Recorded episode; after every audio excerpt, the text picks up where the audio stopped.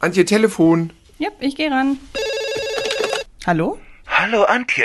Hallo Thilo. Was ist euer liebster Horrorfilm? Oh, pff, Weiß ich jetzt auch gar das nicht. weiß ich so nicht. Ihr müsst doch einen haben. Welcher fällt euch spontan ein? Ähm, vielleicht ja einer, über den wir heute sprechen. Na dann hoffe ich, dass ihr eine gute Antwort findet. Halli, hallo da draußen zu einer neuen Stunde Horror hier heute am 31. Oktober, wenn ihr das Ganze direkt am ersten Tag der Veröffentlichung hört. Denn passend zu Halloween gibt's unseren Podcast. Schon einen Tag vorher ist das was, Tilo. Das ist super. Aber wenn wir schon mal einen Horror-Podcast machen und es das Fest Halloween gibt, dann kann man sich auch mal anpassen ans Datum. Das denke ich mir auch. Und Stichwort Halloween, wir beginnen unseren Talk heute direkt mit einem Film, der Halloween im Titel hat, zumindest im, in der deutschen Fassung. Denn eigentlich ist der Film, um den es geht, ein skandinavischer Film mit dem Titel Karussell. Wir haben diese VIP-Einladung bekommen. Wir haben den Park ganz für uns allein. Also Leute, lasst es krachen. Ich wurde gejagt von einem Schauspieler mit Maske und Axt und so. Schauspieler? Hier gibt es nur Puppen. Ähm, aber hierzulande, wie gesagt, kommt er passend unter dem Titel Halloween Park raus. Ich habe ihn dir vorgeschlagen, vorwiegend natürlich wegen des Titels. Und wir haben im Vorfeld nicht drüber gesprochen. Ähm, und ich bin jetzt sehr gespannt, was du über ihn sagst. Ähm, wie übel nimmst du es mir oder wie dankbar bist du, dass ich Halloween Park hier mit reinge hier mit reingesneakt habe? Ich habe erstmal gemerkt, wie sehr mich Titel faszinieren können oder eben nicht, weil ich finde, was mich betrifft, wenn ich jetzt in einem Verleih arbeiten würde, hätte ich den, glaube ich, auch Halloween Park genannt, weil das ist, glaube Ja, ich, ein oder? kommerziell guter Titel. Was mich betrifft, ich finde Karussell viel gruseliger und viel mh, schwammiger, nicht so eindeutig und nicht so plakativ. Äh, Halloween Park für mich persönlich so ein bisschen so ein Titel, wie man so einem Film früher in der Videothek gegeben hätte, wenn man den gar nicht ins Kino gebracht äh, hätte, sondern einfach direkt als Direct-to-Video veröffentlicht hätte. Ähm, aber gut, so ist das und er läuft jetzt unter Halloween Park im Kino und das ist auch keine inhaltliche Verfälschung, weil das gibt im Prinzip den Inhalt des Films ja schon ganz gut wieder, ne? Genau, es geht, es ist ein schwedischer Film, in dem eine Gruppe von jungen Erwachsenen im Mittelpunkt steht, die an Halloween eingeladen werden, in einem übrigens in echt in Schweden existierenden Freizeitpark ganz alleine ja, äh, sich die Nacht um die Ohren zu schlagen. Sie werden, wie gesagt, äh, eingeladen in diesen Lieseberg, so heißt der wohl der Park, äh, ist äh, der beliebteste Park Schwedens. Ähm, ganz klassisch äh, Freizeitpark, wie man es irgendwie kennt von, keine Ahnung, Europapark und was man so in Deutschland hat. Ja, und man kann sich denken, es treibt sich dort ein Killer um, der nach und nach die Teens, Twins ähm, aus Dezimiert. dem Weg schafft. Dezimiert, das Wort habe ich gesucht. äh, aus, äh, genau. äh, aus dem Weg schafft. Und ähm, ja, wer der Killer ist, wird im Laufe des Films aufgeklärt. Man bekommt direkt in der ersten Szene auch ähm, gezeigt, dass das Ganze wohl mit einem sehr tragischen Vorfall in der Vergangenheit der äh, Clique zu tun hat, in der eine junge Frau gestorben ist infolge einer Überdosis und beziehungsweise infolge dessen, was passiert, nachdem sie Drogen nimmt, ohne dass sie sich mit Drogen auskennt. Und ähm, dann haben wir einen klassischen Abzählreim-Slasher, würde ich mal sagen. Ja, ich finde so ein bisschen äh, die Inszenierung des Killers und auch der Morde haben so ein bisschen Freitag der 13. Niveau. Also das ist nicht Ja. sehr viel derber und das ist aber auch nicht sehr viel harmloser. Ähm, das ist ein unterhaltsamer Film für Leute, die zur Halloween-Party wollen und vielleicht vorher um Viertel nach acht sich noch so einen Schocker zu Gemüte ziehen wollen im Kino und ein bisschen kreischen. Und ich glaube, da werden die ganz gut bedient. Was den Film über die große Masse von Slashern heraushebt, ist so ein bisschen das Ambiente. Man hat nicht zum ersten Mal einen Freizeitpark im äh, Film gesehen, im Horrorfilm oder was auch immer. Da kommen wir ja auch noch zu. Wir haben heute tatsächlich da so ein paar Überschneidungen. Aber es gibt auch so ein paar, sagen wir mal so, schöne Spannungsmomente, die darauf aufbauen, ob man gerade eingekesselt Kerkert, ne, eingepfercht in so, ein Karo, in so einem Karussell oder in so einer Achterbahn sitzt und nicht rauskommt. Also da, da spielt der Film auch mit so Urängsten, die jeder auf der Kirmes hat eigentlich und die nichts mit Monstern zu tun haben. Ich finde, das ist ein ganz schöner Bonus obendrauf.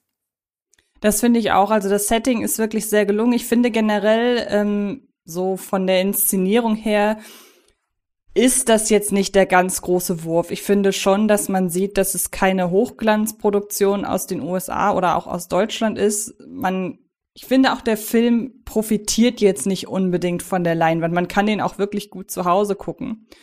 Ähm, aber er hat eben dieses Setting und hat da auch zwei, drei Szenen, wo ich dachte, da ist wirklich ambitioniert gefilmt worden. Ich erinnere mich da zum Beispiel an das Setpiece des Karussells, ähm, wo man dann so denkt, ja, so eine Halbverfolgungsjagd, wo sich die einen eben auf einem Karussell befinden, der Killer auch.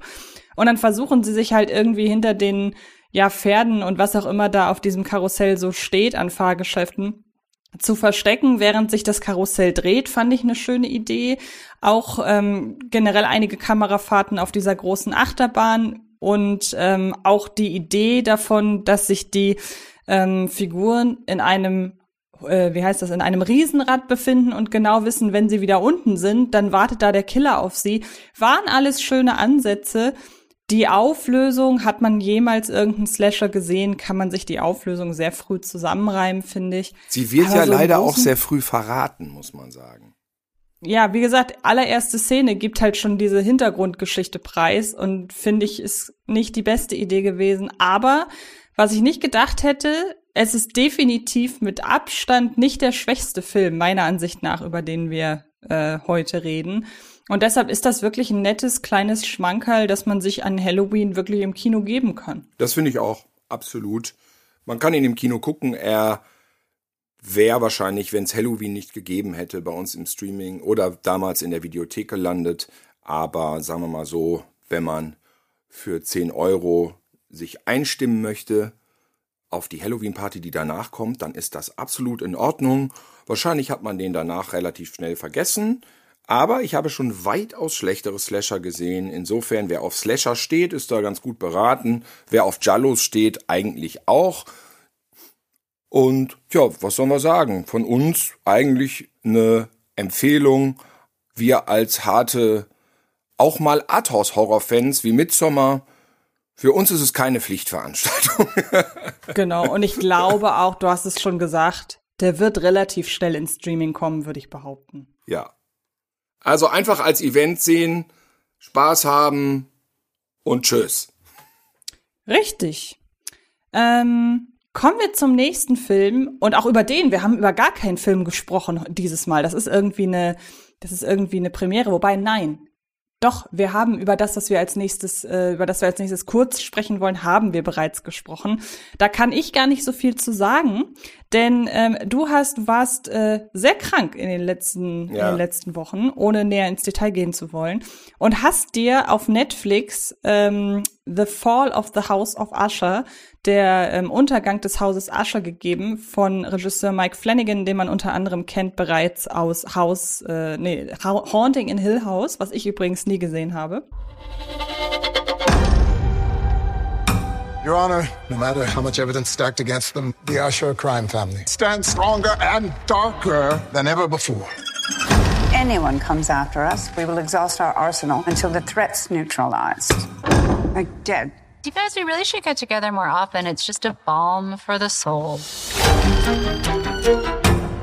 Und äh, es geht um eine Familie, um eine schwer reiche Familie, die ihr Vermögen durch ähm, ja Medikamente sich aufgebaut hat, die auch stark umstritten sind, weil man der Familie vorwirft, Medikamente entwickelt zu haben, die auch einen gewissen Suchtfaktor mit sich bringen. Und ähm, im Mittelpunkt steht der Patriarch dieser Familie, der sich ein Gespräch mit einem dessen, der in einer Rahmenhandlung sich ein Gespräch mit einem Ermittler liefert und er erzählt davon, dass in den letzten Wochen sechs seiner Kinder gestorben sind und er, ja, will so über die Folgen, nehme ich an, nach und nach die Auflösung dessen preisgeben, warum die gestorben sind. Ich habe die ersten beiden Folgen im Flugzeug gesehen ähm, und war durchaus angetan, Ähm, von der Ästhetik, ich mag diesen Hochglanzlook und dieses sehr klinische, was wie ich finde, sehr zu diesem Medizinthema passt. Ähm, die Figuren sind natürlich alle ätzend bis zum geht nicht mehr, aber noch finde ich es eigentlich ganz reizvoll, weil ich mir auch noch nicht zusammenreimen kann, wie es sich am Ende auflöst. Aber du versuchst mich jetzt zu warnen, weiterzugucken. Ich muss nach dem, was du jetzt gesagt hast, dich ausdrücklich ermutigen, weiterzugucken, weil das, was oh. du gerade als positiv zu Recht übrigens über die Serie gesagt hast, fand ich total abstoßend. Ach, ich mag so diesen Hochglanzlook nicht. Ich kann diesen Net, dieses Netflix einerlei nicht mehr ertragen, glaube ich. Dieses perfekte Bild, diese perfekte Location, diese, diese kalten Glastische und perfekten Designermöbel in New Yorker Lofts. Und alles ist perfekt gedreht. Jede Rück, jeden Rückblick in die 70er sieht genauso aus wie die Gegenwart, äh, weil alles für mich komplett künstlich sich anfühlt. Ähm, aber gut, so ist das bei den Serien. Es gibt wahrscheinlich budgetmäßige Grenzen und immer noch genug, um das ordentlich aussehen zu lassen. Aber ich äh, war, wie gesagt, sehr krank und vielleicht in einer körperlichen, speziellen, sensiblen Verfassung. Keine Ahnung, ein Virus hatte mich irgendwie niedergestreckt. Weiß es nicht. Es, Corona-Test war negativ. Vielleicht war es aber auch doch Corona. Ich war sehr bettlägerig oder sofalägerig.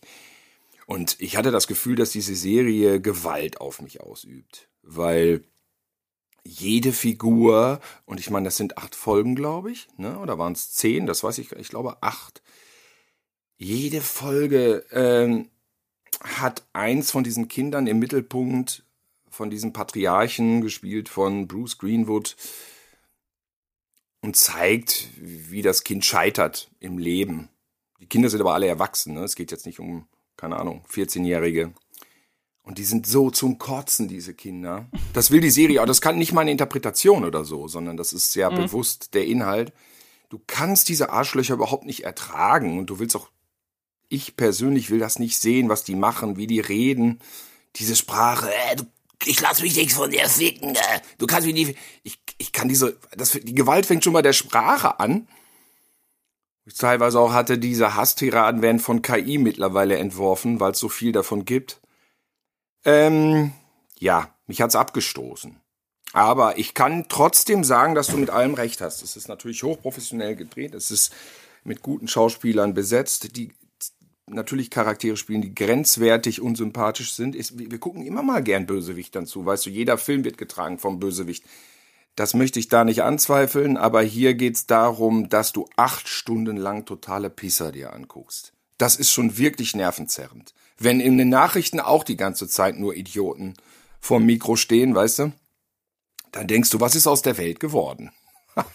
ja, ich bin da auf jeden Fall bei dir. Vielleicht hat die Serie mich auch einfach auf einem guten Fuß erwischt, weil ich habe vor einiger Zeit angefangen, Succession zu gucken. Mhm. Ähm, sagt dir die was? Vom Namen, aber ich habe es nicht gesehen das ist ja im Grunde, also ich habe jetzt auch schon bei House of Usher von vielen gehört, es ist im Grunde Succession mit Horror. Auch in Succession geht es um eine absolut ätzende Familie, die sich um ja Erbangelegenheiten und ähm, Firmenübernahmen Angelegenheiten und so weiter dreht ähm, und die sich auch verbal gegenseitig zerfleischen. Und das habe ich nach einer Folge aus oder habe ich nach einer Folge aufgehört zu gucken. Nicht, weil es schlecht ist, sondern weil ich zu dem Zeitpunkt das nicht ertragen habe. Das ist ähm, ähnlich. Weil ich, ja. Genau. Und vielleicht ist es bei House of Usher mal gucken. Also Succession hat jetzt auch irgendwie mehrere Staffeln. Ich weiß nicht, ich glaube, es sind sogar irgendwie drei oder vier Staffeln. Ähm, wird auch absolut hoch gelobt und ist auch von Adam McKay. Das ist ja der Mann hinter äh, The Big Short, hinter Vice, hinter Don't Look Up und ich liebe Adam McKay, aber wie gesagt, da war es halt überhaupt nicht meins und ich habe gesagt, ich will mich nicht auch noch im Fiktionalen mit so ätzenden Figuren abgeben. Ähm, hier ist es anders, ist ja auch abgeschlossen nach, wie du gesagt hast, acht Folgen. Und ähm, vielleicht ertrage ich es auf so eine kurze Distanz dann doch mehr. Aber wie gesagt, ich habe erst zwei Folgen durch. Ähm, ich muss mich bei Serien immer, egal ob ich sie mag oder nicht, generell antreiben, weiter zu gucken. Ich hoffe, dass ich es äh, noch hinbekomme und dann werde ich vielleicht im nächsten Podcast verraten, wie es mir gefallen hat. Ich muss noch eins dazu sagen, weil es von Mike Flanagan ist und ich habe schon mitgekriegt, auch im Internet, dass Mike Flanagan so ein bisschen eine Glaubensfrage ist in Liebe oder Hass. Ähm, und da positioniere ich mich gar nicht so eindeutig, weil ich habe nämlich Spuk in, im Hill House gesehen und ich fand das eine super Serie. Ähm, Das war auch das erste, was ich von ihm gesehen hatte. Und das kann ich nur empfehlen. Also, na ja, es ist jetzt auch schon wieder ein paar Jahre her und eine Menge Wasser den Rhein runtergeflossen. Mm, Aber das fand ich, ich glaube, vor fünf, vor fünf Jahren war das neu, ne? Äh, Das fand ich echt eine geile Serie. Und da gibt's auch ein paar, sagen wir mal, künstlerisch ganz interessante Sachen, die die da machen mit der Kamera. Und ähm, das fand ich toll. Dann dieser Mr. Sleep, den hat er ja auch gedreht. Den fand ich jetzt auch nicht so schlecht wie viele. Aber natürlich im Vergleich zu Shining gut. Das ist natürlich. Was, was, was willst du da, was willst du da machen, ne? Ich Ja. muss auch sagen, ich kann mir, naja, was heißt, ich kann es mir nicht auf die Fahnen schreiben, aber es gibt ja manchmal so Leute, bei denen man sagt, die kannte man schon, bevor sie bekannt waren. Und ähm, hat dann so ein bisschen, als die bei anderen noch nicht so auf dem Schirm waren, hat man schon irgendwie gemerkt, dass aus denen später was wird. Und das kann ich mir auf die Fahnen schreiben bei Mike Flanagan, weil ich habe den von Anfang an verfolgt, auch noch, auch bereits die Filme, die noch nicht ins Kino kamen. Und ähm, da kann ich wirklich sagen, ich mochte Mike Flanagan schon, als ihn noch keiner kannte. Da musst du mir mal auf die Sprünge helfen. Was ist denn so ein Früher von ihm? ähm, ich meine, dass das der ist, der Oculus gemacht hat. Ich weiß nicht, Habe kennst ich du nicht den? gesehen, habe ich nicht gesehen. Das ist ein äh, Direct, wenn wenn das jetzt wenn das jetzt äh, jemand anders ist, dann ist es natürlich richtig peinlich, dass ich mich hier so damit brüste. Äh, nein, aber Gott sei Dank, es war es war richtig. Ähm, und der Oculus ist ein Film, der kam äh, 2013 Direct to DVD Ah, raus. okay. Und äh, es geht um einen Gruselspiegel. Mehr muss man gar nicht sagen. Und der ist richtig gut gemacht. Dann hat der ähm, unter anderem Before I Wake gemacht.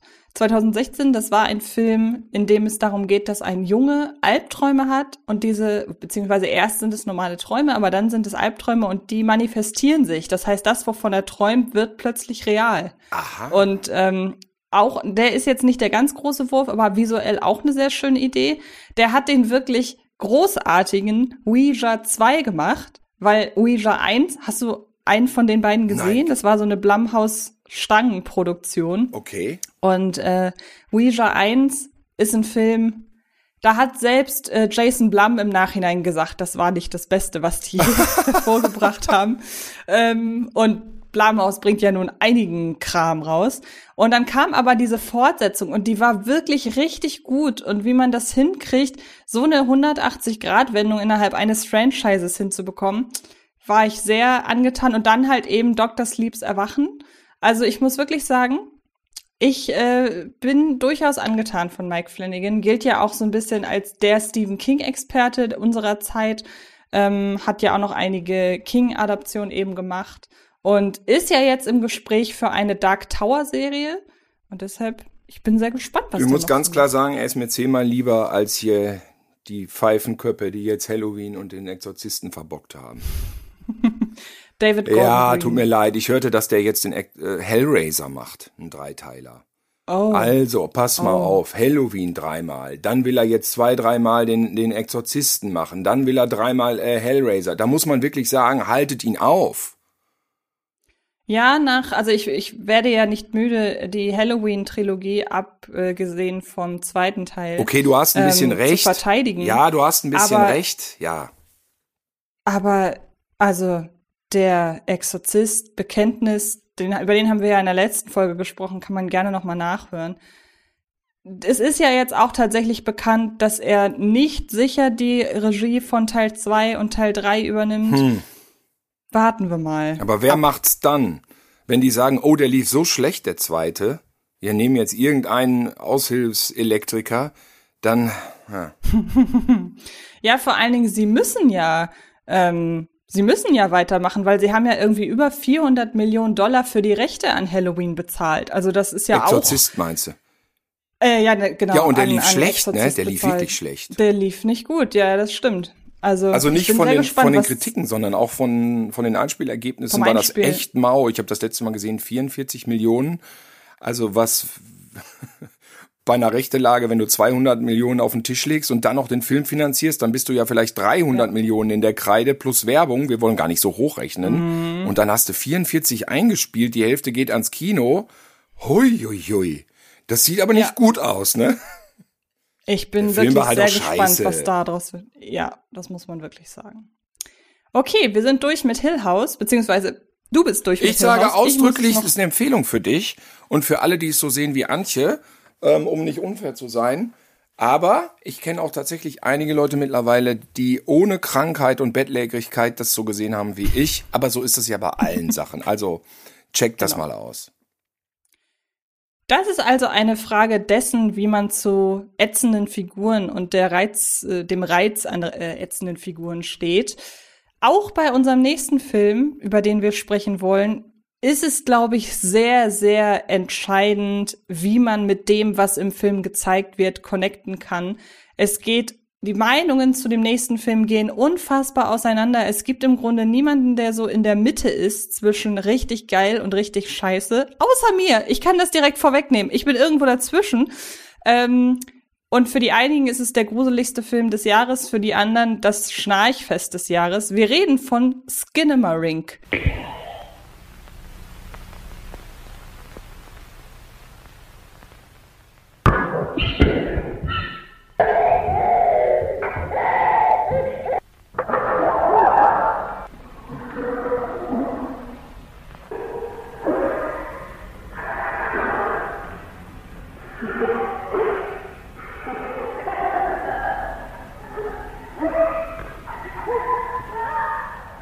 Der jetzt auf äh, DVD und Blu-ray erhältlich ist. Wir haben schon gesagt, Halloween Park Kino, House of Usher, Netflix und jetzt kommen wir zu einem ähm, zu einem DVD-Blu-ray-Release. Skinamarink lief auch schon auf dem Fantasy Filmfest und gene äh, generell auf diversen anderen ähm, Genre-Festivals. Dann hatte er einen kleinen regulären Kinostart in Deutschland. In den USA ist er ja komplett durch die Decke gegangen durch gewisse TikTok-Trends und so weiter.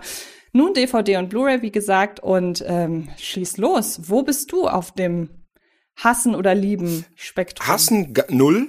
Ähm, ich bin da ähnlich ambi- ambivalent unterwegs wie du. Ich würde den Film gerne noch viel mehr mögen. Ähm, Ich glaube, dass er nicht so genial ist, wie die Macher selber glauben. Problem am Skinamarink, du hast gesagt, ja, der kommt jetzt für zu Hause raus. Also, ich sag mal so, ich glaube, wenn einem der Film gefallen soll, dann ist es wichtig, den tatsächlich auf einer großen Leinwand zu sehen, noch wichtiger als bei Ben Hur. Weil Das ist wichtig, das ist witzig. Das ist ich bin so da der- genau ich- anderer Meinung, aber Ey, erzähl das, erst mal weiter. Okay, kannst du gerne gleich sagen, weil ich glaube, dass der auf dem Laptop, na, Fernseher, vielleicht noch, dass das komplett verloren geht, weil ich glaube, dass der wirklich zu Hause mit rundum Geräuschen und Telefon klingelt, komplett die Wirkung nicht entfalten kann. Es sei denn, du, dass du dich wirklich komplett auf diesen Film konzentrierst. Ich habe, ich habe ja einen Beamer zum Glück. Ich habe ein großes Bild und ich habe ihn gebeamt. Und ich kann mir nicht vorstellen, wie man den anders gucken soll. Was aber auch keine Garantie ist, dass wenn man die, das Ticket löst fürs Kino, den dann auch wirklich genial findet. Nein, auch das ist keine Garantie. Man kann den genauso beschissen finden. Aber ich glaube, gut finden zu Hause, auf dem Laptop, Handy, das ist fast nicht möglich. Also ich bin bei dir. Ich finde schon, man muss ihn, wenn man ihn zu Hause guckt, immer noch möglichst groß auf der Leinwand Und wirklich konzentriert und alles dunkel machen dann. Genau, und nur dann, finde ich, wird er auch seine maximale Wirkung entfalten. Aber ich finde, durch die Thematik, die er aufgreift und auch durch den Stil, der ja etwas sehr Home-Movie, wie die, äh, etwas sehr Home-Movie-haftes hat und der ja auch damit spielt, dass das Zuhause um einen herum plötzlich so eine Bedrohlichkeit entwickelt. Ich glaube, gerade in diesem Zusammenhang ist das ein Film, der eben vor allem zu Hause seine Wirkung entfaltet, weil du dann, wenn du dafür empfänglich bist, auch anfangen kannst, um dich herum dein ha Zuhause als Bedrohung wahrzunehmen. Ähm, ich weiß nicht, ob das wirklich ein, also ich meine, es ist ja jetzt eh egal, weil er läuft nicht mehr im Kino, ähm, aber ich glaube, dass der durch das Kino eher seine Wirkung nicht so entwickelt. Also klar, im Kino hat man im besten Fall, wenn man keiner von denen ist, die permanent ihr Handy auspacken, hat man eben diese ablenkungsarme Umgebung. Aber wenn man sich zu Hause wirklich konzentriert, und das ist natürlich die Voraussetzung, also am besten legt man sein Handy weg und äh, geht auch nicht auf Klo und so weiter, wenn sich das vermeiden lässt. Ähm, ich glaube, dann ist der eher für zu Hause gedacht, weil dann hat er auch, der hat ja diesen sehr, sehr, dieses sehr, sehr grisselige Bild ähm, und spielt ja auch im Film ähm, mit, mit dem Fernsehen selber beispielsweise. Ähm, nur zur kurzen Erklärung für die Leute, die von Skinamarink noch nie gehört haben. Es geht im Grunde darum, dass zwei Kinder zu Hause alleine sind und nach und nach sich ihr Zuhause um sie herum verändert. Türen und Fenster verschwinden nach und nach. Ähm, es bauen sich von selbst, ähm, äh, es bauen sich von selbst äh, Bausteine zu großen Gebilden auf. Dinge verschwinden, wie gesagt, sie hören geheimnisvolle Stimmen und das ist im Grunde alles. Also der hat jetzt keine stringent erzählte Geschichte. Und deshalb geht er wirklich ausschließlich über die Atmosphäre. Ja, nur ich hatte so ein bisschen das Problem, dass er für mich dann im Nachhinein doch zu konkret wird. Also er fängt an mit lediglich Andeutungen und man kann sich da so seinen eigenen Reim drauf machen, was das ist. Auch je nachdem, ob man früher als Kind selber Angst im Dunkeln hatte trifft ein das mehr oder weniger. Aber ich finde, gegen Ende nehmen sich die Macher zu sehr raus, das Ganze doch in eine Richtung zu deuten. Und ich finde, das tut dem Film leider nicht gut. Ich sehe es wie du. Also für mich hat der Film über weite Strecken davon gehandelt, wie es, und ich finde, dass er das auch das nämlich gut vermittelt und da punktet. Diese kindlichen Urängste, das ist schon zu viel, zu hoch gegriffen. Das, was wir alle erlebt haben, nachts wach werden, Du hast keine Orientierung, du weißt nicht, der Schrank stand doch vorher da, aber das ist deine Verwirrtheit, weil du in deinem Raum stehst und kannst dich nicht zurechtfinden. Das hat ja jeder schon mal gehabt. Oder mhm. diese Fieberträume, dass du meinetwegen vorm Schlafengehen irgendwie noch einen Film mit den Eltern geguckt hast, dann bist du zu Bett gegangen, bist über Nacht krank geworden oder warst abends schon krank und ständig wiederholen sich diese Bilder aus dem Fernsehen dass du in diesem äh, schreckliche, also Albträume im Sinne von immer wiederkehrende Szenen, Sprachen, Stimmen, du schwitzt und die Nacht will nicht zu Ende gehen. Ähm, Schlafwandlerei, Verlust von Zeitgefühl, die Nacht endet nicht. Das finde ich, kommt dem zugute, dass der jetzt 100 Minuten geht. Das ist sehr lang, aber es fühlt sich wirklich mhm. an wie so eine lange Kindernacht, die nicht enden will und du keine Orientierung hast, kein Zeitgefühl und einfach dich schlecht fühlst. Und ich finde, das kommt rüber. Und ich kann dir da jetzt nur zustimmen, ich will jetzt auch nicht alles wiederholen, du hast genau recht, er verlässt sich nicht darauf, sondern baut uns dann doch wieder ein, zwei Conjuring-Effekte ein, wo du denkst, ja, klar, sonst wäre jetzt gar nichts passiert in 100 Minuten, aber das geht in eine falsche Richtung. Ich finde auch, und das ist ein Problem, stilistisch ja, was soll das sein? Überwachungskamera? Liegt da irgendwo eine alte VHS-Kamera rum, äh, Kamera rum, die mitfilmt? Du hast dieses Krisseln und das ist es eben, wenn du es groß guckst, dann achtest du auch aufs Krisseln und das Krisseln ist nicht einfach nur ein Videorauschen. Also man muss dazu sagen, dieser Film besteht eigentlich aus einem Überwachungskamera-Look, wo es die ganze Zeit rauscht, wahnsinnig rauscht. Es ist kein Lichtgesetz, es ist künstlich praktisch aufgehellt, wie das so eine Kamera macht und dadurch ist wahnsinnig viel Rauschen. Aber es ist nicht nur Videorauschen. Sie machen auch so Filmartefakte rein. Also man hat Filmkratzer im Bild und das ist stilistisch für mich wirklich falsch, weil entweder ist das auf Film gedreht oder es ist eine Videokamera. Es kann nicht beides sein. Das ist jetzt vielleicht ein bisschen Nerdlatein vom Kamerastudenten, aber da wird's dann schwammig in dem, was diese Kamera möglicherweise sein möchte. Was ich gehört habe, hast du das auch mitbekommen, das ist mir, ich habe da nicht so den Blick für, deshalb ist mir das verborgen geblieben. Aber ein Kollege hat mir erzählt, dass man wohl merkt, dass das wohl immer der gleiche Loop ist an, an Effekten. Also ja, wenn man das merkt, achtet, genau, das ist bei den Filmkratzern der. Fall. Und natürlich, wenn okay. du früher, ich meine, du bist ja auch mit 35 groß geworden, man hatte natürlich früher dann immer eine Rolle, die ging dann irgendwie, äh, was ging die, acht Minuten, wie lang geht eine Rolle auf 35? 20, 20 Minuten oder was? Klar, dann hattest du manchmal immer dieselben Kratzer, die sich wiederholten. Kritting, kritting, kritting. Mhm. Aber das war dann natürlich irgendwann auch wieder weg. Und wenn dann Kratzer kamen, kamen natürlich andere Kratzer, ne? Ja, und mhm. er loopt dann halt und ich habe auch relativ schnell drauf geachtet und dann wiederholen sich die Kratzer die ganze Zeit und hm, ja, 15.000 ja Dollar hat der Film nur gekostet. Das muss man mal sagen. Ja. Okay, er sieht auch nicht nach mehr aus. Aber ich ja, habe bei dem Film so ein bisschen Respekt und der hat mich doch ein Stück mehr gekriegt als der hundertste Slasher von der Stange. Sagen wir es einfach mal so. Auch wenn ich den nicht für rundum gelungen halte und auch sagen würde, der ist vielleicht in seinem Anspruch gescheitert, finde ich es doch ein interessantes Ding. Ja, auf jeden Fall. Ich mag auch diese Underground-Geschichten von, wo dann plötzlich solche Projekte, wie du es schon gesagt hast, auch mit dem Budget dann ihren Erfolg irgendwie durch um äh, durch durch durch Umwege finden.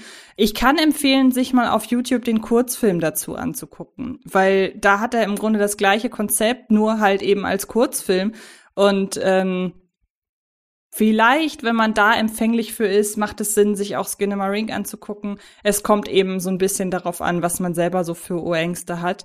Ähm, warst du früher oder bist du immer noch ein Schlafwandler? Hast du damit jemals irgendwie, bist ja, du damit jemals in ist, Berührung gekommen? Ist mir passiert, aber nicht ganz oft. Ich weiß tatsächlich, hört sich lustig an, ich bin aufgewacht, während ich meinen Eltern ins Wohnzimmer kotzte. Ja, die, oh. die, die saßen so vorm Fernseher. Es war auch nicht besonders spät, irgendwie elf Uhr. Und ich bin den ganzen Flur hochgegangen. Es war ein etwas längerer Flur, also länger sieben, acht, neun Meter. Bin da hingegangen, bin vor der Uhr tatsächlich, tanz der Teufelig stehen geblieben. und hab da einfach hingekotzt. Und meine Mutter wow. ist direkt aufgesprungen und oh Gott, was ist denn? Ja, ich bin mal schlafgewandelt und ähm, ich habe in dem Film ganz viel wiedergefunden, was ich vorhin schon sagte, so Fieberträume, was aber wirklich jedes Kind hat. Diese Nächte, die, das immer wiederkehrende, was man im Kopf hat, wie so ein akustisches äh, aus irgendeinem Film mitgenommen hat, was einem nicht auf den Kopf gehen will und man kommt nicht in den Schlaf. Das finde ich tatsächlich gelungen da. Mhm. Ob das jetzt jeder sich 100 Minuten reinziehen möchte, ja, mit Bedacht. Meine Mama meine Mama hat erzählt mir immer wieder, dass ich mal ähm, im Schlaf aufgestanden bin und ähm, an mich an die Treppenschwelle oben gestellt habe und meiner Mama sehr überzeugend gesagt habe, runterspringen. Nein! Das ist ja gruselig. Und da hatte sie wohl richtig, ja, genau, da hatte sie wohl richtig Schiss. Ähm, aber ich bin generell auch jemand leider, selbst jetzt mit äh, Mitte 30, bin ich immer noch jemand, der regelmäßig Albträume hat. Und es gibt zwei Motive. Und ihr da draußen, wenn irgendein Traumdeuter oder eine Traumdeuterin unter euch ist, dann schreibt mir gerne mal, weil es gibt zwei wiederkehrende Traummotive, die ich habe. Das eine sind Insekten. Also ich träume tatsächlich regelmäßig von Insekten, dass die irgendwie über mich drüber krabbeln. Und dann kommt es auch wirklich vor, dass ich aufspringe und das Licht anmache. Ähm, mittlerweile weiß ich aber, dass es bei mir so oft, wie ich von Insekten träume, relativ unwahrscheinlich ist, dass tatsächlich Insekten im Raum sind. Also deshalb, ähm, das kriege ich mittlerweile ganz gut im Griff. Und was aber noch viel unangenehmer ist, ist, dass ich Träume davon habe, wie schwere Dinge auf mich rauffallen. Und das sind zwei Traummotive, die ich sehr oft habe und durch die ich, wie gesagt, auch wirklich aus dem Traum hochschrecke. Und deshalb, wenn irgendjemand da draußen Ahnung hat von Träumen, soll er mir gerne mal schreiben. Also Insekten, da äh, hätte ich spontan gesagt, hast du als Kind zu viel Wilhelm Busch gelesen, weil Max und Moritz, die packen doch den Na, Lehrer diese fiesen Maikäfer ins Bett. Nein, ehrlich gesagt, hab ich, ich habe gehört, was äh, Insekten oder Spinnen, wenn man davon träumt, dann hat das ganz viel, das hat mit mit dem Wort zu tun, was aus drei Worten, äh, aus drei äh, Buchstaben besteht. Ist das so? Ja, ja, ich, ich hab's Aber mal das habe ich ja schon als Kind. Aber das habe ich ja schon seit ich Kind bin. Das zieht sich wirklich durch mein ganzes Leben. Hm. Hast du nicht gesagt, genug Tierhorror geguckt? Musst du das vielleicht als Therapie mal in Angriff nehmen? Tarantula Na, noch mal reinschmeißen?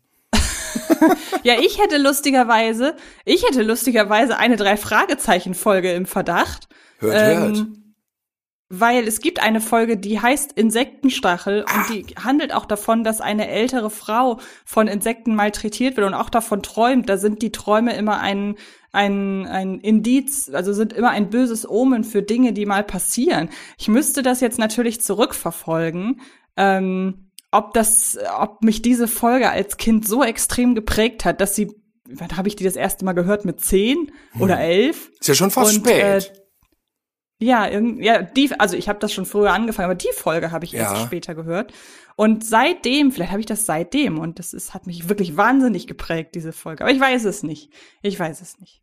Ja, also ja. es gibt so Standarderklärungen dafür im Internet.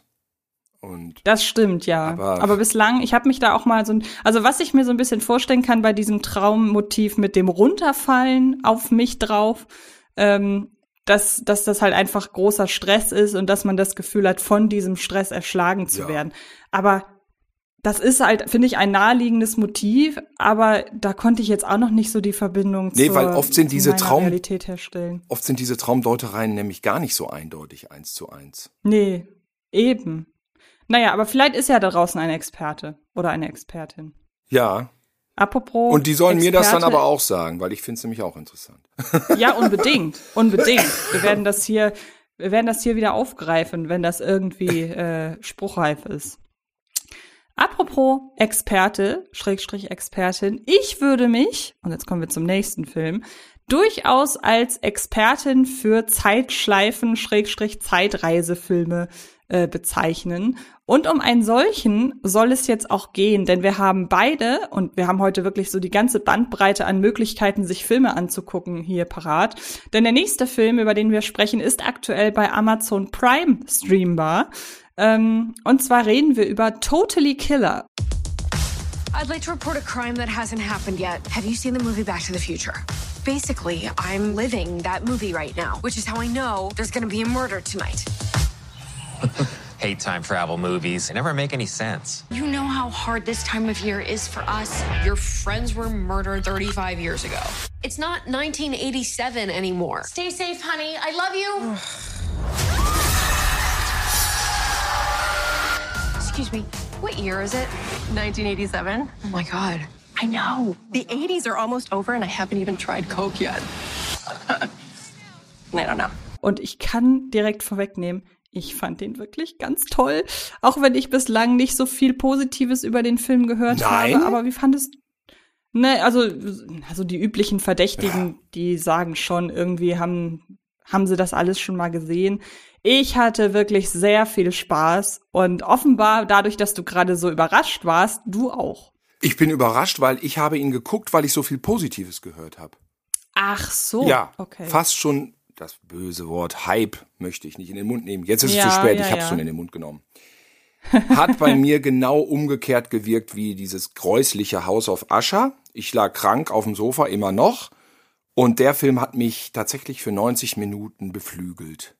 Also da ging es mir oder? nämlich besser als vorher und besser als bei House of Usher und ähm, man kann so ein bisschen über den Film negative, in Anführungsstrichen, Sachen sagen, die sehr, sehr viel mit dem Budget zu tun haben, glaube ich. das Man, stimmt leider. Ähm, ich ich fange mal mit dem Negativen an, wobei das überhaupt keine Einschränkung ist, den zu schauen. Man hat das Gefühl, man spürt, dass der Film nicht das größte Budget hatte, weil er sieht doch recht digital aus, wirklich nicht filmisch. Hm, weiß ich nicht. Ja, warum will man, warum sollte man für einen Streaming-Film noch irgendwie groß irgendwelchen Filmlook drauf kreieren? Weil ich glaube, heutzutage da kommen noch einer nach Kräht. Hm, Ich hätte es natürlich schöner gefunden, hätte den Film hochwertiger aussehen lassen. Er sieht digital aus, er sieht ein bisschen günstig aus. Billig ist zu negativ. Ich sage mal wirklich, man, man spürt's. Es gibt wenige Locations. Da ist vor der Schule, da ist dann auch wieder der Freizeitpark, der uns heute nicht das letzte Mal sozusagen begegnet ist. Mm, Und es gibt eine Schule. Ja, man merkt so, die haben sich gut überlegt, wie viel kriegen wir da vor der Kamera organisiert und ausgestattet? Ich finde aber, auch in den 80ern und auch 1987 war nicht jeder Film wahnsinnig teuer. Und auch damals war nicht jeder Film epochal rund um die Welt handelnd. Insofern, der Film punktet durch sein wirklich lustiges, amüsantes, fantasievolles und sehr leichtes Drehbuch. Leichte Unterhaltung ist nämlich mitunter schwer, zu kreieren.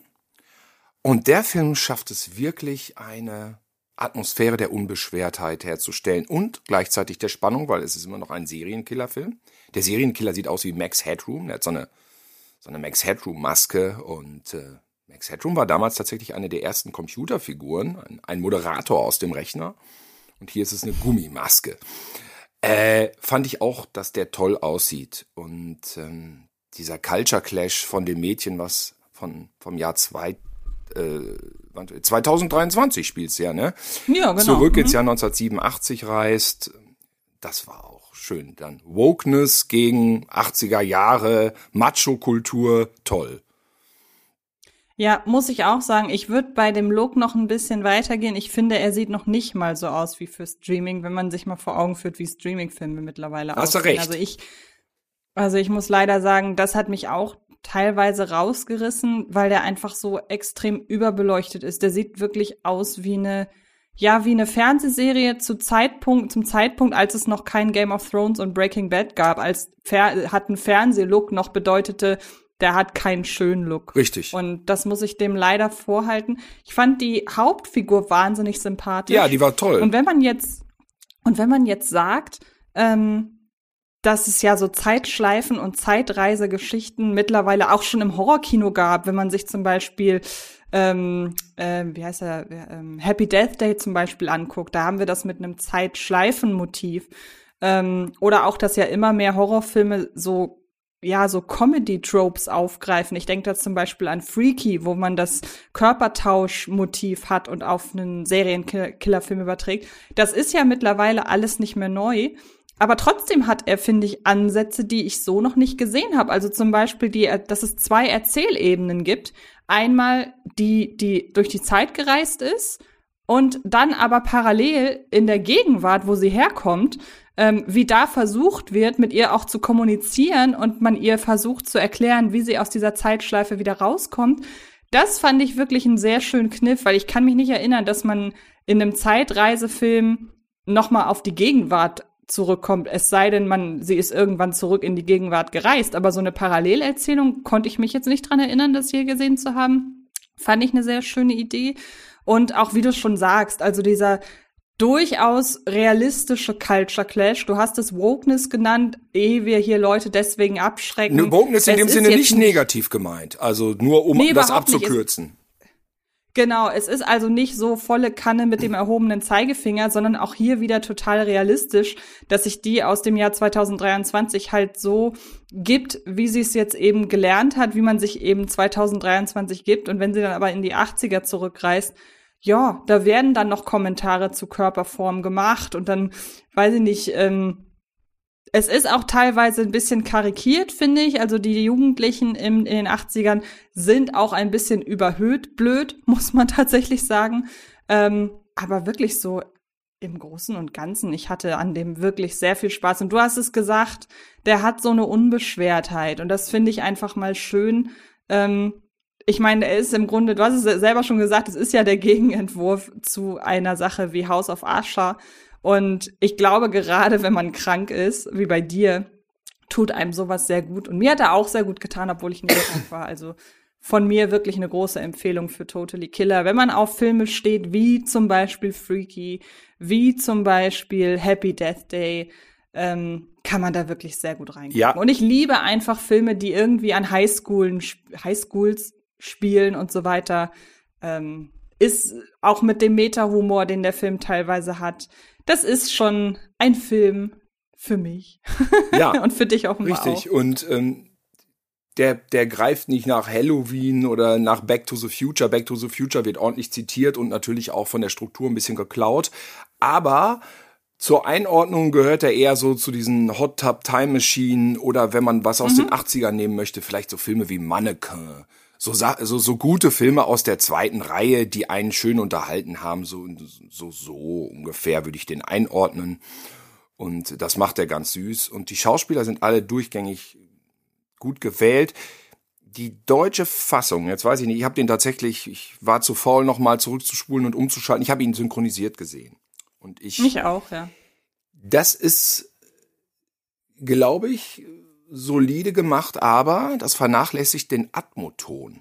Die ganzen ja, Geräusche sacken total in den mhm. Hintergrund. Der Film wirkt merkwürdig leise. Die Sprache ist total im Vordergrund und dadurch wirkt das sehr trocken und leer. Und ich weiß nicht, ob das jetzt ein Fehler von der Synchro ist. Ich wollte die ganze Zeit immer noch, um das hier zu sagen, gucken, ob das im Original so ist, weil auch wenn ich gern meine Synchro gucke, soundmäßig könnte ich mir vorstellen, dass der sich insgesamt auf Englisch deutlich besser anhört. Kann es aber nicht garantieren. Ist. Mach das, check das mal aus. Hast du es ja, hast du's mal verglichen? Mir auch aufgefallen. Nee, verglichen nicht, aber das ist mir auch aufgefallen und es wäre auch nicht das erste Mal, dass mir das bei einer Amazon Prime Übersetzung auffällt. Aha. Ich habe vor ähm, letztes oder vorletztes Jahr kam der Film Barb and Star Go to Vista Del Mar raus. Den kannte ich vorher schon ähm, über die über den äh, über iTunes US. Da hatte ich mir den runtergeladen und habe mir den angeschaut und war hellauf begeistert. Dann natürlich im Original. Und dann kam der nach Deutschland mit Monaten Verspätung. Ich dachte, yay, cool, ich gucke den jetzt nochmal auf Deutsch. Und da war genau das gleiche Problem. Also auch wirklich der Ton sehr, sehr penetrant im Vordergrund und die Synchro so gesehen auch wirklich nicht gut. Mhm. Also man hatte so das Gefühl, ähm, man hatte so ein bisschen das Gefühl, dass das immer so der erste Take war, wenn du verstehst, Ja. was ich meine. Ja, keine also Zeit wirkte gehabt sehr, einfach. nee, eben genau, wirkte sehr gehetzt und nicht wirklich leidenschaftlich. Und wie gesagt, es war auch eine Amazon Prime Synchro. Ähm, ich fand aber die, die Wertigkeit der Sprecherinnen und Sprecher in Totally Killer besser. Also ich, generell ist kein Horrorfilm, aber an dieser Stelle eine große Empfehlung, Barb and Star Go to Vista Del Mar zu gucken, dann aber im, ähm, im Original. Ja. Eine sehr, sehr witzige Komödie. Genauso war es bei Totally Killer, da- dass ich auch dachte, sind die Sprecher schlecht? Aber eigentlich passen die doch gut. Und dann dachte ich, Ja, genau, keine eben. Atmo. Auf der Atmo-Spur viel zu leise. Sollte das einer von Amazon hören, das kann eigentlich in der Mischung kein großes Problem sein, die Atmo-Spur Mhm. ein bisschen dominanter hochzuschrauben. Also Ja. das, das täte dem Ganzen sehr gut, irgendwie auch das Digitale, dann wirkt der Film also ein bisschen hinter seinen visuellen Möglichkeiten, finde ich, dadurch. Ich habe übrigens mal nachgeguckt, die Morde, die finden ja statt am 27. Oktober 1987 und ich habe ja immer so einen Taschenkalender geführt, wo ich immer so fragmentarisch reingeschrieben habe, also kein Tagebuch, sondern nur, was ich so gemacht habe. Am 27. Oktober 87 ich komme ja vom Bauernhof, hat mein Vater Maisernte gemacht und ich habe auf dem Trecker auf jeden Fall den gedroschenen Mais immer abgeholt. So viel Exotik aus Niehorst dazu. Ähm, also keine coolen Teenie-Partys. Ich glaube, in, den Zei in dem Zeitraum, wo jetzt dieser Film spielt, habe ich, noch hab ich noch notiert. Ich war einmal im Kino, habe das Geheimnis meines Erfolges geguckt und ich habe auf VHS, sowas hat man damals notiert, den Film Robodog geguckt. Ich habe keine Erinnerung an den Film Robodog. Man sieht aber auch ja hier einmal, die, die gucken Robocop in Totally Killer, sieht man einmal. Dann, äh, das war, glaube ich, die Zeit, wo alles dann auch noch mal als Roboter durchgespielt werden musste. Und deswegen von mir hier die uneingeschränkte Empfehlung, zieht euch unbedingt Robodog rein, nur um mir zu sagen, ob das Sinn machte. Silvester 87 übrigens hatte ich einen kanariengelben Lacoste-Pullover an mit V-Ausschnitt. So rannte ich rum. Man hätte mich abstechen sollen. Das, ist sehr gruselig, dass du das alles weißt. Ich kann keine, ich kann keine Geschichten aus den 80ern erzählen, da war ich nämlich noch gar nicht da. Ach ja, Sehr das Jahr gruselig. 1987. Ich glaube, so viel hast du nicht verpasst. Ich glaube auch. Da hat der Film ja auch nicht das Gefühl gegeben, dass ich da sehr viel Der verpasst Film habe, ist ganz sagen. nah dran. Auch an diesen Verhaltensweisen von diesen Testosteron-Jungs. Ich möchte leider sagen, das stimmt schon so. Okay, gut. Gut zu wissen. Ja, ja. Okay.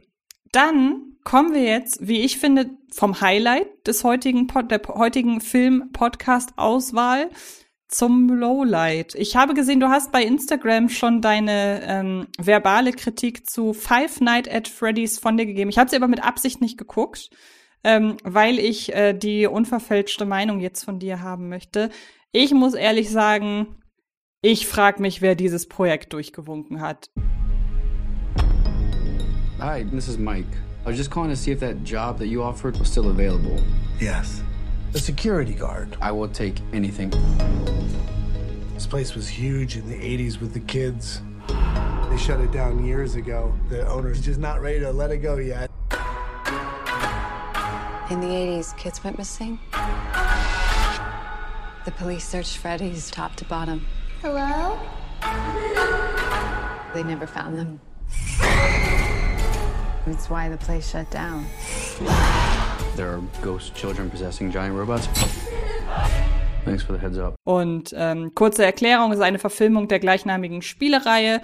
Es geht um Josh Hutcherson, der einen Wachmann spielt, der einen Job bekommt in einer ehemaligen Pizzeria, in der es damals, als die Pizzeria noch lief, das Highlight war, dass dort Animatronics für die Unterhaltung sorgen.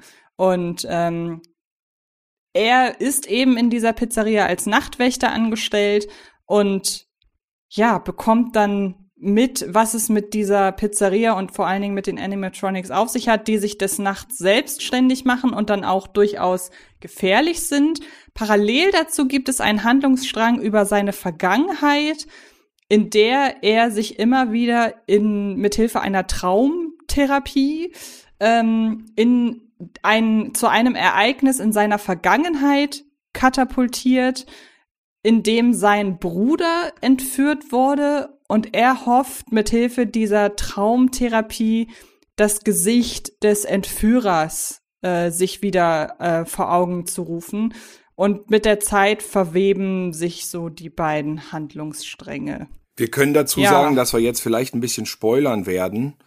Genau. Was den Film, glaube ich, gar nicht groß schadet, aber er ist jetzt neu im Kino und falls ihr wirklich noch unvoreingenommen da reingehen wollt, dann empfehlen wir an dieser Stelle wahrscheinlich den Rest des Podcastes danach dann weiterzuhören, oder? Nur mal als Warnung. Genau. Wobei, wir können ja, ja, in einmal kurz, also ich habe ja schon mein mein spoilerfreies Fazit irgendwie ja. abgegeben. Ich finde, das ist, ich hab's, es, es klingt sehr sehr böse, aber ich habe nach dem Film gesagt, das ist irgendwie so ein Nicht-Film. Also irgendwie erzählt er so wahnsinnig, er erzählt irgendwie viel, aber nicht so richtig. Der hat keinen Spannungsbogen der ist erst recht, ich hatte fast überlegt, ob wir den überhaupt besprechen sollen, aber er wird ja als Horrorfilm vermarktet. Ich finde nicht, dass der mit aus, ausgenommen von ein, zwei Szenen, finde ich ihn auch nicht besonders horrorhaft. Ähm, ich finde ihn teilweise nicht wirklich doll gespielt, außer von Josh Hutcherson, der einfach ein, Sympathie, einfach ein Sympathieträger ist. Er ist auf gar keinen Fall blutig, hatte in den USA ja auch ein PG-13-Ranking, äh, Rating und ähm, es gibt auch keine, also im Gegensatz zu einem Film wie Megan beispielsweise, gibt es auch keine äh, blutigere Fassung.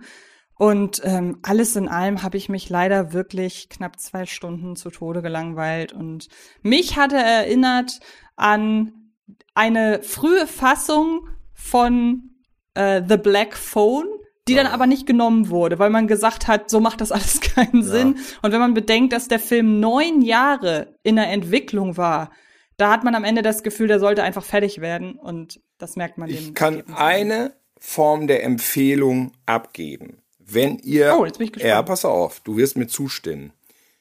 Wenn ihr eine Tochter oder einen Sohn habt, der 11, 12, 13 ist und ihr kennt ein Bezirkskino, wo dem Besitzer oder der Besitzerin scheißegal ist, in welchem Alter die Besucher sind, dann könnt ihr mit euren Kids da reingehen, weil sie kennen das Videospiel und wenn sie noch nie einen Horrorfilm gesehen haben, das ist nämlich auch schon so eine kleine Bedingung, mit Horror total unerfahren sind, dann könnt ihr euch mit euren Kids dann da reinsetzen und das gucken. Und dann könnte es sein, dass die Kids das als ihren ersten Horrorfilm irgendwie ganz nett finden. Das ist das Einzige, was mir einfallen würde, warum man da reingehen sollte. Weil es ist einfach wahnsinnig langweilig. Diese Figuren ja. sind von Jim Hensons Creature Shop kreiert. Die sehen natürlich irgendwie cool aus. Ich sag mal, man könnte die sich jetzt ins Regal stellen, so ein Teddybär, so ein Hasen, dann würden alle sagen, was ist denn das für ein geiler Hase, der da bei dir als Actionfigur im Schrank steht. Und damit hat sich das dann schon. Die, die lassen mich völlig kalt. Die, eigentlich ist das am ehesten noch bei Terminator geklaut, finde ich. Ja gut, es gibt dieses Spiel. Ich habe jetzt so ein, ich habe ein Let's Play geguckt, um mal einmal zu sehen, wie dieses Spiel aussieht. Als Spiel macht das mehr Sinn. Du bist dieser Typ, der da nachts praktisch aufpassen muss und du guckst die ganze Zeit über so Überwachungskameras und die Viecher sitzen dann da so in der Ecke ähm, leblos und plötzlich kommen sie dann Jumpscare-mäßig und erschrecken dich oder sind hinter dir her. Also wenn du dich selber in diese Situation versetzt und das spielst, kann ich mir vorstellen, ist das cool, dann ist auch der Look von diesen Figuren cool, dann können auch meinetwegen Elfjährige das daddeln, ähm, ohne irgendwie Trau ein Trauma zu bekommen. Als Film verpufft das ja komplett.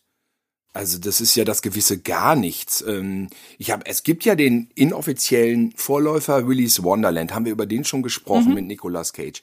Da haben die Macher klug überlegt, was ziehen wir da raus? Weil das gibt als Horrorfilm nichts her. Wir machen einfach eine Cage-Show. Cage hat Sonnenbrille auf, spricht nicht, ist praktisch ein Clint Eastwood für die Neuzeit und haut einfach Sesamstraßenfiguren kaputt. Und das ist jetzt der bescheuerte Witz.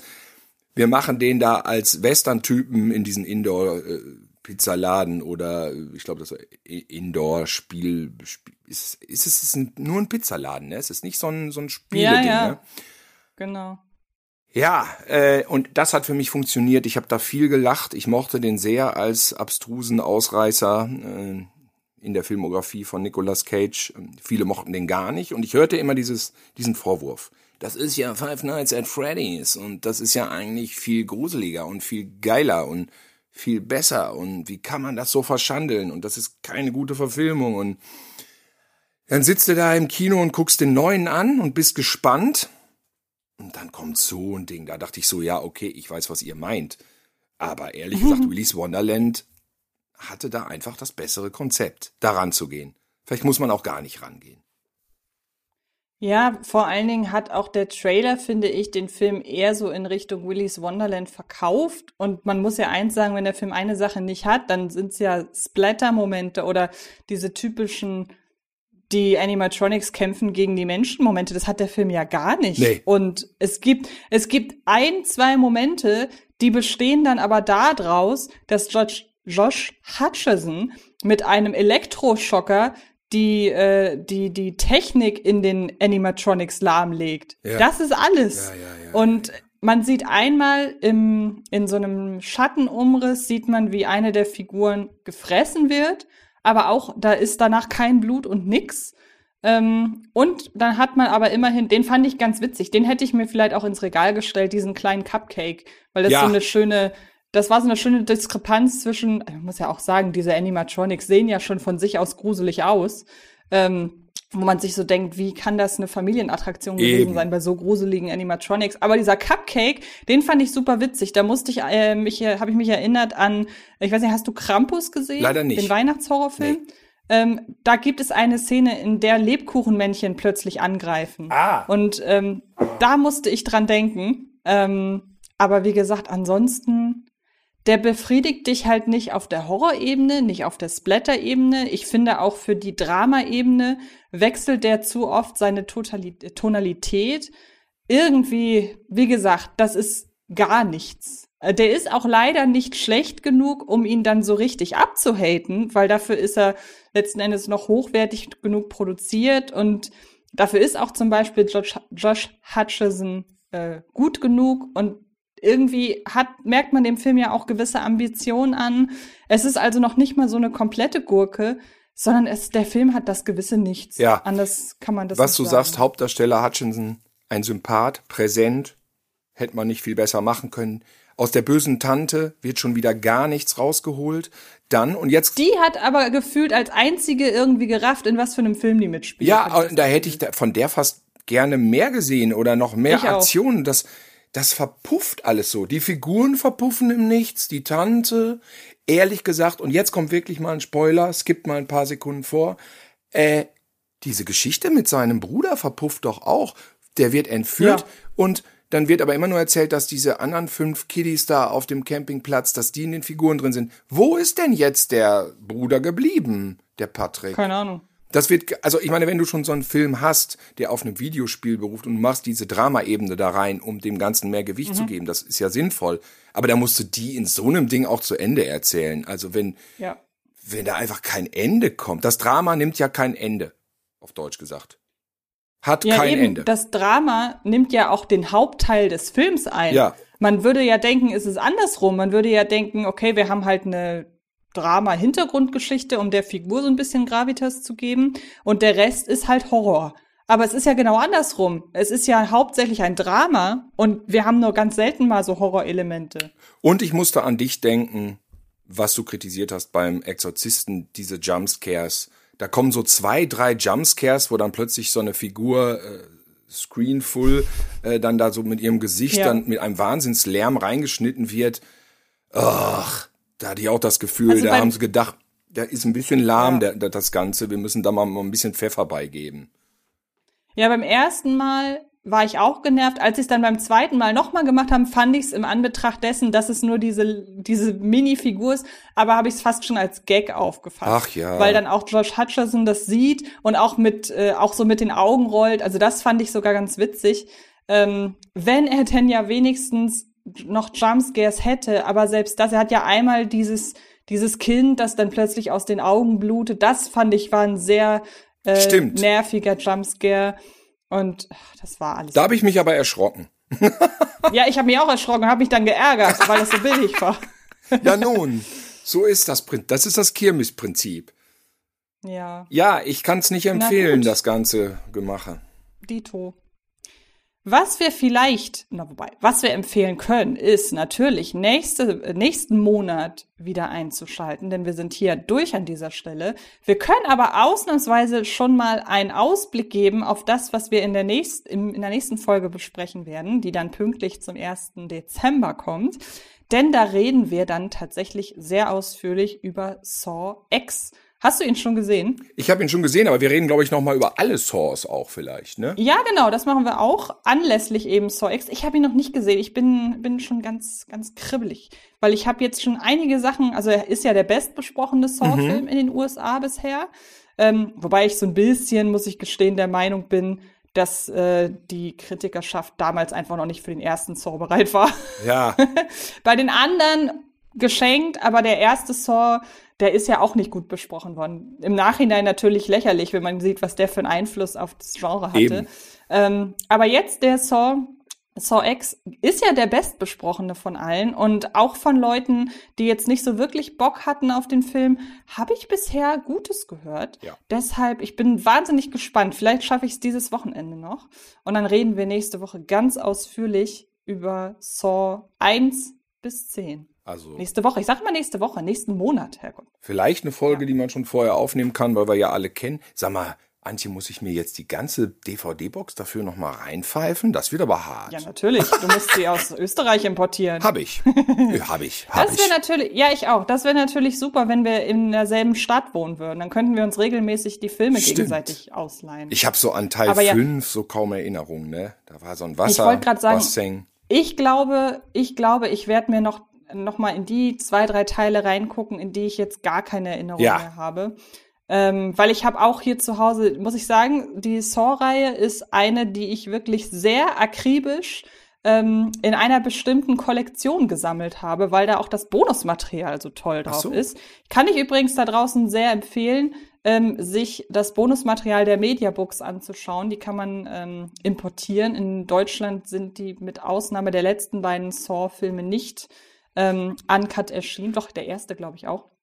Ähm, man sollte sich aber auf gar keinen Fall erst angucken, wie die Fallen gemacht wurden, weil dann verpufft der Horroreffekt im Film. Den Fehler habe ich nämlich gemacht. Ich habe mir erst das Making-of angeguckt und dann den Film. Und wenn man halt weiß, dass in Teil zwei, dass äh, die Crew stundenlang damit beschäftigt war, aus den Nadeln äh, die Nadeln raus, also aus den Spritzen die Nadeln rauszuziehen und das Ganze mit Plastiknadeln zu ersetzen, dann ist das leider nicht mehr so gruselig, wenn sie dann in die Spritzenfalle fällt. Interessant. Aber da werden wir dann nicht. Ja, mein da Gott, werden die, wir im nächsten Monat drüber die reden. Spritzen sind wirklich hängen geblieben, ne? Im, wa im wahrsten wirklich- Sinne des Wortes. Ach, so ein bisschen freue ich mich, den ein oder anderen. Ich werde es auch so Ich machen. auch. Dann gucke ich mir vier und fünf muss ich dringend noch mal wieder gucken. Die sind irgendwie verblasst, wohingegen der dritte sehr, sehr, sehr präsent noch ist.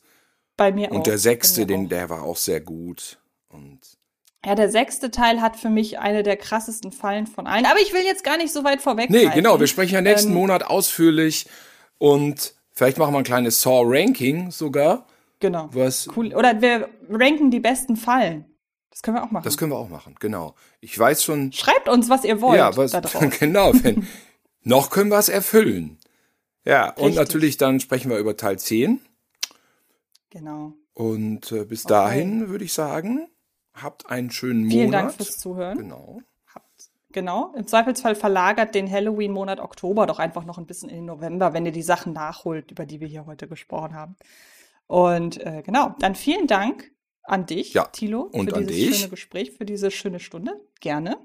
Und äh, dann hören wir uns im Dezember wieder. Bis dann. Tschüss, auf Wiederhören. Oh, äh, Antje, Telefon. Nee, letztes Mal bin ich rangegangen. Jetzt gehst du. Äh, ja, Nächstes Mal.